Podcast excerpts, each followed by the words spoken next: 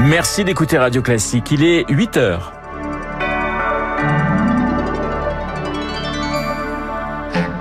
La matinale de Radio Classique avec Renaud Blanc. 60% des consommateurs potentiellement concernés par des coupures d'électricité cet hiver, les préfets doivent commencer à se préparer. Condamnés puis expulsés, c'est la fameuse double peine, idée phare de la droite, examinée aujourd'hui dans l'hémicycle. Et puis, euh, il est la première personnalité d'Internet à rejoindre le musée Grévin. Le youtubeur Squeezie va avoir sa statue de cire. On en parle avec mon invité Véronique Berex du musée Grévin justement. Radio. Classique. Et le journal de 8 heures nous est présenté par Léa Boutin-Rivière. Bonjour Léa. Bonjour Renaud, bonjour à tous. Les préfets sont prévenus, il faut anticiper des coupures d'électricité cet hiver. Oui, L'exécutif leur a adressé hier une circulaire qui leur demande de se préparer à de potentiels délestages. Cela implique par exemple d'identifier les usagers qui ont besoin d'appareils électriques pour leur santé et qui devront donc être prévenus en priorité. Objectif de cette préparation, éviter le blackout et se contenter de coupures ciblées aux heures de pic. Du côté d'Enedis, on met déjà la machine en marche. Zoé Pallier s'est rendue dans la tour de contrôle du centre Val-de-Loire. Des pylônes et des lignes moyenne tension qui s'illuminent à tour de rôle sur une maquette.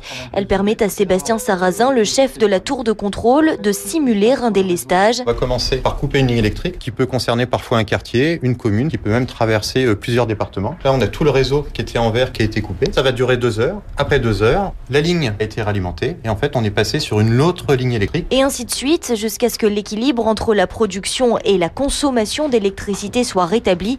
Le blackout total aura été évité grâce au calcul des ordinateurs. Là, vous êtes dans la salle des machines. Ici, en fait, il y a tout ce qui nous permet d'agir sur le réseau à distance. On a un algorithme qui va tourner. Et déterminer sur quel tronçon intervenir, quel disjoncteur activer à distance. Et ça, de façon équitable, sur l'ensemble des clients et en dehors des clients prioritaires. Ces consommateurs, épargnés par les éventuels délestages, sont recensés par les préfectures. Il y en a en moyenne 60 par département. Olivier Loriot est le directeur régional d'Enedis. La liste a été actualisée et implémentée dans nos systèmes d'information. Il s'agit essentiellement des établissements de santé et puis euh, gendarmerie, les polices euh, et euh, les pompiers. Jusqu'au dernier moment, le plan d'action établi ici pourra être annulé si les clients, prévenus la veille au soir de ces probables coupures, réduisent suffisamment leur consommation. Explication signée Zoé Pallier. C'est une proposition qui fait l'unanimité dans l'hémicycle, réformer la retraite des agriculteurs. Les députés examinent aujourd'hui un texte des Républicains qui prévoit de calculer les retraites agricoles en fonction des 25 meilleures années plutôt que sur toute la carrière. Objectif, limiter l'impact que peuvent avoir certains aléas climatiques. Les républicains qui profitent de leur niche parlementaire pour proposer un texte sur la double peine. Concrètement, cela veut dire faciliter les expulsions des étrangers qui sont une menace grave à l'ordre public. En clair, condamnés puis expulsés. Victoire Force, cette proposition coupe l'herbe sous le pied de la majorité. La double peine, c'est un marqueur de la droite. Une demande unanime de la part des LR et du RN depuis quelques années et d'un certain Gérald Darmanin l'été dernier. Moi, j'assume le rétablissement d'une forme de double peine. Quand on est étranger, qu'on vient sur le sol national, on a un devoir qui est celui de respecter les règles de la République, sinon on s'en va. Une posture très politique, mais en réalité la double peine existe toujours. Emmanuel Aziza est avocate au barreau de Lyon. Dans les faits, le casier judiciaire, qu'il soit établi ou qu'il soit à venir, constitue de facto une euh, position pour l'administration qui permet de demander une obligation de quitter le territoire. Il existe cependant des exceptions. Les LR veulent aujourd'hui élargir les catégories d'étrangers pouvant être expulsés. Mansour Kamardine, député LR, rapporteur du texte. Prenons le cas de ce qu'on appelle les personnes arrivées en France avant l'âge de 13 ans. Impossible de les reconduire à la frontière, quels que soient les forfaits qu'ils aient commis sur le territoire national. La droite veut mettre la majorité en porte-à-faux, pour ou contre? Alors que la loi immigration du gouvernement est attendue pour la rentrée. Et autre proposition des Républicains, la création de deux juridictions spécialisées sur les étrangers délinquants et sur les violences intrafamiliales. La page santé à présent, Léa, ce 1er décembre est la journée mondiale de lutte contre le sida. Et c'est toujours bon de le rappeler, il n'existe pas à ce jour de moyen de guérir du VIH. La seule solution, ce sont les dépistages précoces et les traitements antirétroviraux. Mais la crise du Covid a fait avancer les choses avec la découverte de l'ARN messager. Peut-être une révolution, même s'il faudra encore attendre un peu.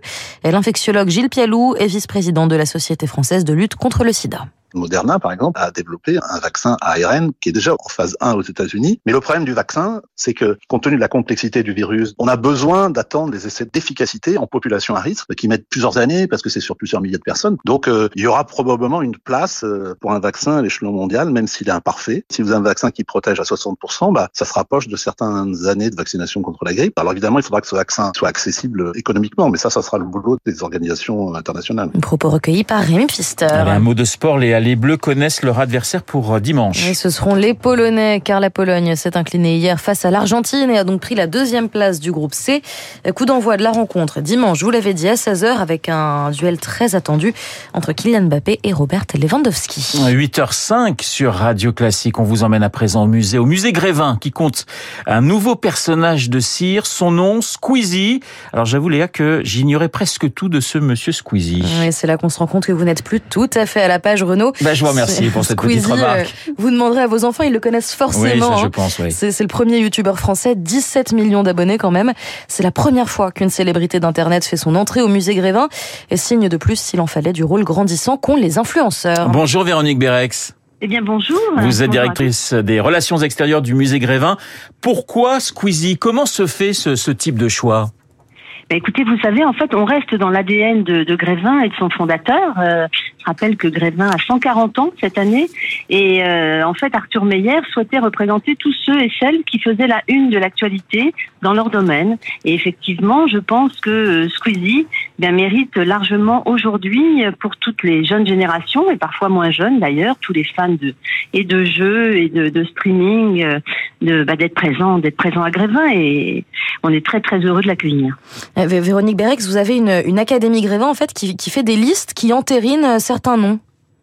Oui, absolument. Chaque année, l'Académie Grévin, qui est présidée par Stéphane Bern, euh, se réunit avec euh, des. Bah, tous les membres sont des, aussi des hommes et femmes de, de, médias, pour rester encore une fois euh, dans la tradition euh, journalistique du, du créateur.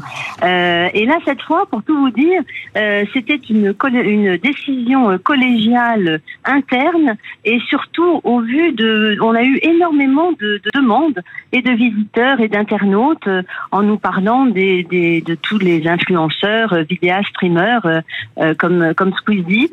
Et donc, eh bien, en accord avec l'Académie Grévin, bien évidemment, eh bien, il a été décidé effectivement d'accueillir Squeezie à Grévin. Quel est encore aujourd'hui le, le, personnage de cire le plus plébiscité, si je puis dire, par par les visiteurs? Ah, écoutez, évidemment, euh, le sport euh, a toute sa place à Grévin et euh, je ne vous cache pas que Kylian Mbappé, vraiment, ben voilà, a, peut-être le plus de, photos aujourd'hui, mais il faut pas oublier aussi tous les chanteurs comme Soprano ou, d'autres. et puis l'histoire de France, il faut pas oublier parce que c'est ça Grévin aussi. C'est on, on s'amuse avec les stars d'aujourd'hui et puis on a un petit un petit cours d'histoire et c'est ça qui est amusant d'ailleurs que que ce sont les enfants qui apprennent aux parents euh, qui, qui est qui et les parents qui euh, donnent euh, des explications sur, sur la présence des rois de France. La durée de vie d'un personnage? Mais je serais tentée de dire que ça dépend d'eux, en fait. Euh, c'est quand même au minimum 5, 5, 6 ans à minima, mais il y a des personnages qui peuvent rester très très longtemps. Il y a même certains qui sont refaits euh, dans le temps euh, avec le, le, changement de la vie, comme, exemple, comme nous tous. Oui, ex exemple de personnage? Eh bien, Julien Clerc, par exemple, qui était entré quand il avait 20 ans, et euh, dont le personnage a été refait euh, il y a quelques années, ou Pierre Richard également, il était tout jeune quand il est entré à Grévin et son personnage a été refait. Euh, et puis Zinedine Zidane qui est revenu très récemment, là, euh, en octobre, euh, dans Grévin, là encore, euh, pour une, un grand plébiscite de, de, tous les visiteurs qui chaque jour disaient mais on ne voit pas Zinedine Zidane. Et eh bien voilà, ils peuvent être contents. Il, est, il a très gentiment accepté de reposer pour nos équipes de création et, euh, et il est à nouveau à Grévin. Merci beaucoup Véronique Berex d'avoir répondu à mes questions, la directrice des relations extérieures du musée Grévin à Paris, boulevard Montmartre. Léon termine en musique avec Fleetwood Mac. Euh, Fleetwood Mac et cette chanson que vous entendez, You Make Loving Fun, écrite par Christine McVie, chanteuse claviériste du groupe de rock. Elle s'est éteinte hier à 79 ans.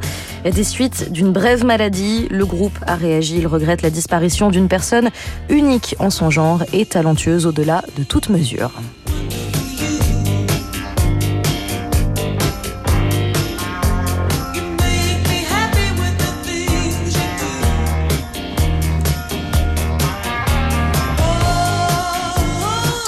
Le journal de 8 heures présenté par Léa Boutin-Rivière. Merci Léa. Il est 8h09 sur l'antenne de Radio Classique. Dans un instant, Guillaume Tabar est déjà dans ce studio. Guillaume Durand qui mériterait qui mériterait d'être musée Grévin, ça sera peut-être. Mais pas pour tout de suite. Mais pas pour tout de suite. Non, on va attendre encore un petit peu. Mais remarquez, ils sont de, leur vivant, hein, je vous signale. Oui, hein, justement, Guillaume, donc... plus pour pas y aller. Bon, ok, l'invité, l'invité de ce matin, Guillaume. Alors l'invité de ce matin, c'est Catherine Ney, le grand théâtre du pouvoir, bouquin, collection, les livres principaux de Catherine à double méprise, le noir et le rouge, le dauphin et le régent, un pouvoir nommé désir, le charme de l'écriture, des confidences, et justement euh, de ce monde qu'a voulu ou que veut chasser Emmanuel Macron, celui évidemment de Jacques Chirac, celui de Georges Pompidou, celui de François Mitterrand et celui de tous ceux qui se sont succédés à la présidence de la République. Quand je suis arrivé à Europe 1 en 1978, j'étais extrêmement timide et puis j'ai vu tout à l'entrée une femme très belle, très grande, très élégante, Catherine Ney. Je me suis dit, le journalisme, c'est pas mal. C'est pas mal, effectivement. Guillaume Durand, dans un instant, Guillaume Tabarek.